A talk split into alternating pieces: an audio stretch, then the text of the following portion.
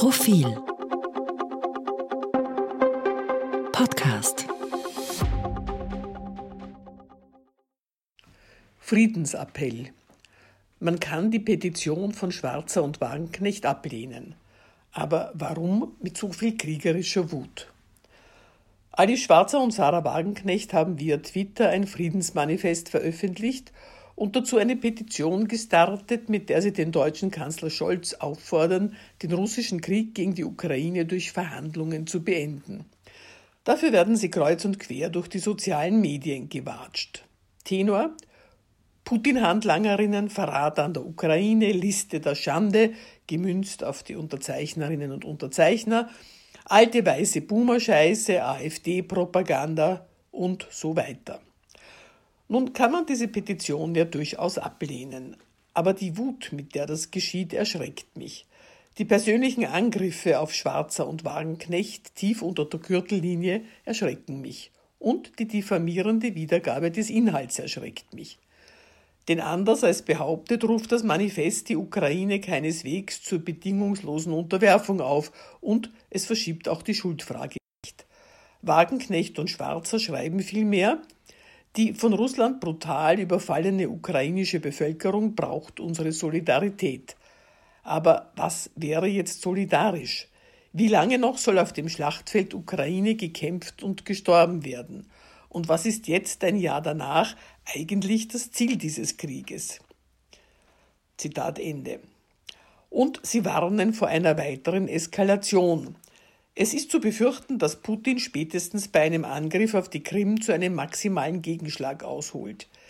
Geraten wir dann unaufhaltsam auf eine Rutschbahn Richtung Weltkrieg und Atomkrieg? Es wäre nicht der erste große Krieg, der so begonnen hat, aber es wäre vielleicht der letzte. Zitat Ende.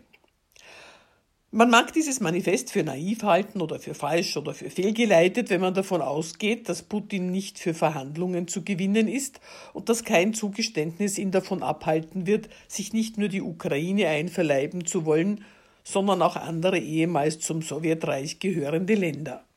Aber die Frage, wie es weitergehen soll, wohin diese sich steigernden Kampfhandlungen führen werden und welches Ausmaß an Verwüstung noch auf die Ukraine zukommt, die ist nicht abwegig. Text des Manifests über 200.000 Soldaten und 50.000 Zivilisten wurden bisher getötet. Frauen wurden vergewaltigt, Kinder verängstigt, ein ganzes Volk traumatisiert. Wenn die Kämpfe so weitergehen, ist die Ukraine bald ein entvölkertes, zerstörtes Land. Zitat Ende. Dieser vorläufigen Bilanz ist schwer etwas entgegenzuhalten, und sie ist schrecklich.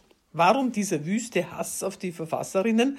Warum so viel Hohn und Verachtung für alle, die die Petition unterzeichnen? Weil man mit Aggressoren nicht verhandelt, entnehme ich den wütenden Reaktionen. Russland hat sich ins Unrecht gesetzt, jetzt muss es in die Schranken gewiesen werden.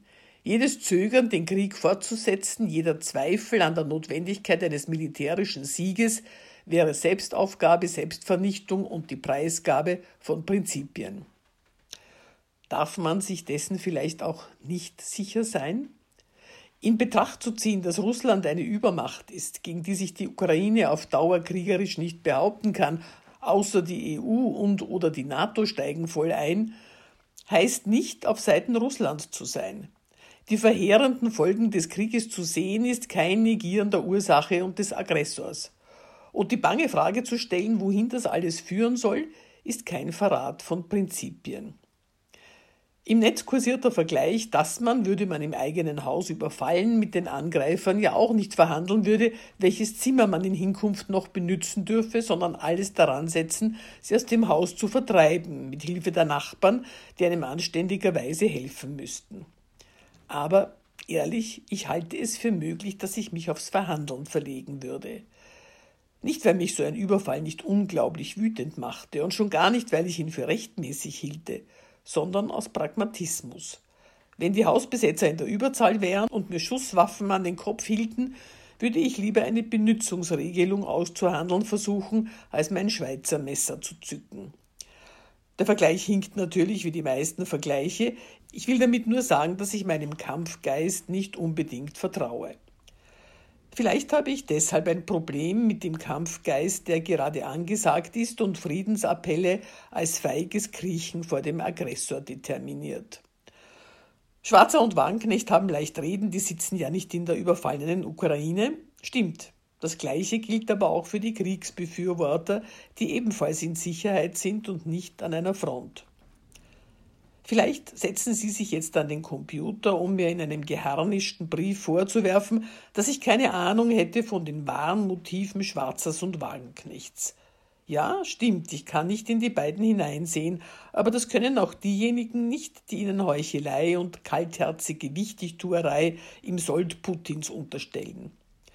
Ich unterstelle Ihnen und allen, die das Manifest schon unterschrieben haben, daher ehrliche Besorgnis.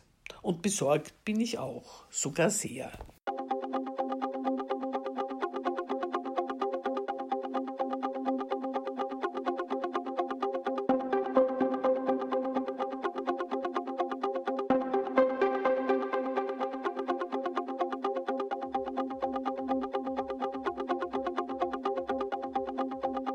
Mehr zum Thema auf Profil.at.